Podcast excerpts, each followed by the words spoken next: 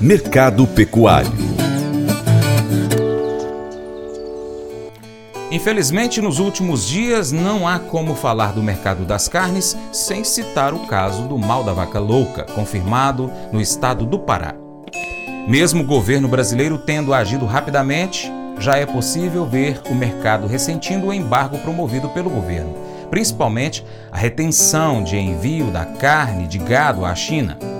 A situação abre espaço para as demais proteínas internacionalmente, suíno e frango. O consultor Vlamir Brandalize acredita numa queda das exportações neste mês de março. O setor da carne ainda continua juntando os cacos, né? Com relação à questão da, da vaca louca aí, que deu uma parada geral no boi, mercado do boi ainda totalmente acomodado, o setor ainda não sabe que rumo toma, esperando para se posicionar indicativos das posições do boi na faixa de 270 reais, 280 não pega mais, aí aponta a maioria das posições aí no mercado de, de, de boi normal aí de São Paulo, mercado acomodado, esperando para se posicionar. Mercado AB3 também frágil aí, no caso do, do, do spot aí abaixo de 280, o março chance 290 acima para março abril, mas lento nos negócios. Agora o mercado acredita, vamos ver os números que vem aí, que os embarques seguiu, né? Vamos ver o que, que agora com essa paradeira de embarque dos últimos dias, os números finais do boi, né? Há apostas que tem que passar de 120, 130 mil toneladas embarcadas agora no mês de fevereiro. Fevereiro do ano passado foram 158,5 mil toneladas. E as apostas são que mesmo com o, o bloqueio da última semana de embarques, aí principalmente para a China, ainda tenham sido embarcados aí durante o mês mais de 120 mil toneladas. Esse é o que está se esperando aí do boi, que deve ter uma acomodação e queda forte de embarque agora no mês de março em função dessa questão da vaca louca aí.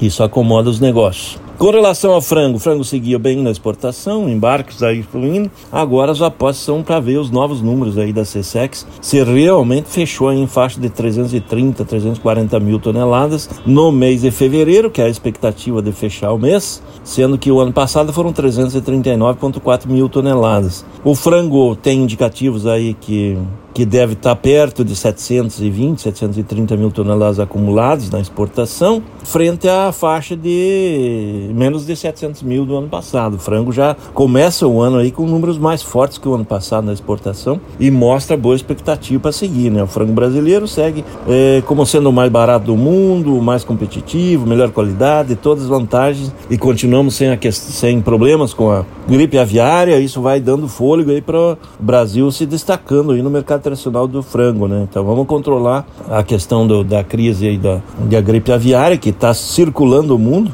e por enquanto aqui bem controlado. Esse é um fator positivo aí para o frango brasileiro que o Brasil é o maior exportador mundial. Suíno, suíno também querendo ganhar espaço na exportação aí agora principalmente em função aí que abre esse espaço aí com a, limitação de embarques aí da carne bovina é, suíno apostando aí que deve fechar o mês de fevereiro aí perto de 65, 70 mil toneladas pelo menos acumuladas no mês de fevereiro e com isso estaria aí acima de 130, 135 a 140 mil toneladas janeiro e fevereiro, mais de 140 mil toneladas frente a 130 mil de janeiro e fevereiro do ano passado. Suíno olha o mercado internacional com bons olhos para seguir exportando forte, né? Suíno querendo crescer aí nos embarques aí nesses próximos meses. Há um espaço para isso, porque a carne suína brasileira tem boa aceitação no mercado internacional, é bastante competitiva, é uma carne barata para o mercado. Temos espaço para seguir crescendo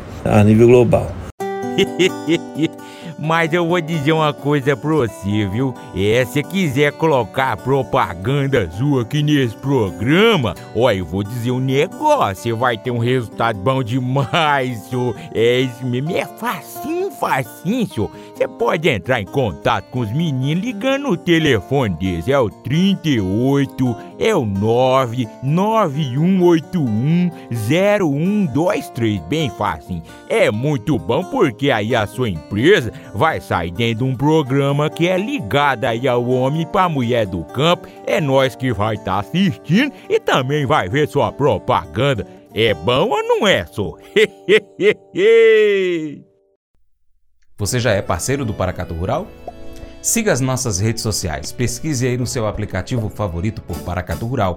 Nós estamos no YouTube, Instagram, Facebook, Twitter, Telegram, Getter, Spotify, Deezer, TuneIn, iTunes, SoundCloud, Google Podcast e aí vai, outros aplicativos. É só você pesquisar por Paracatu Rural no seu aplicativo favorito.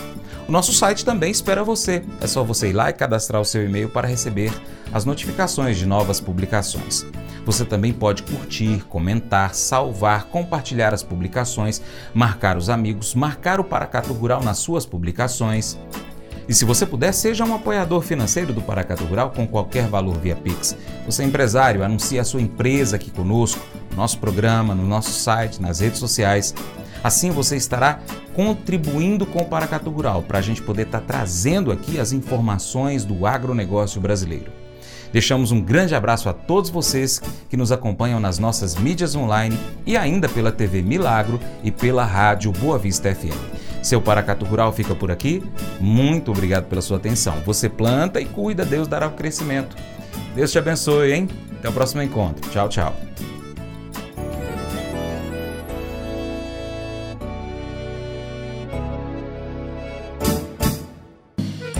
Acordo de manhã para prosear no mundo do campo, as notícias escutar.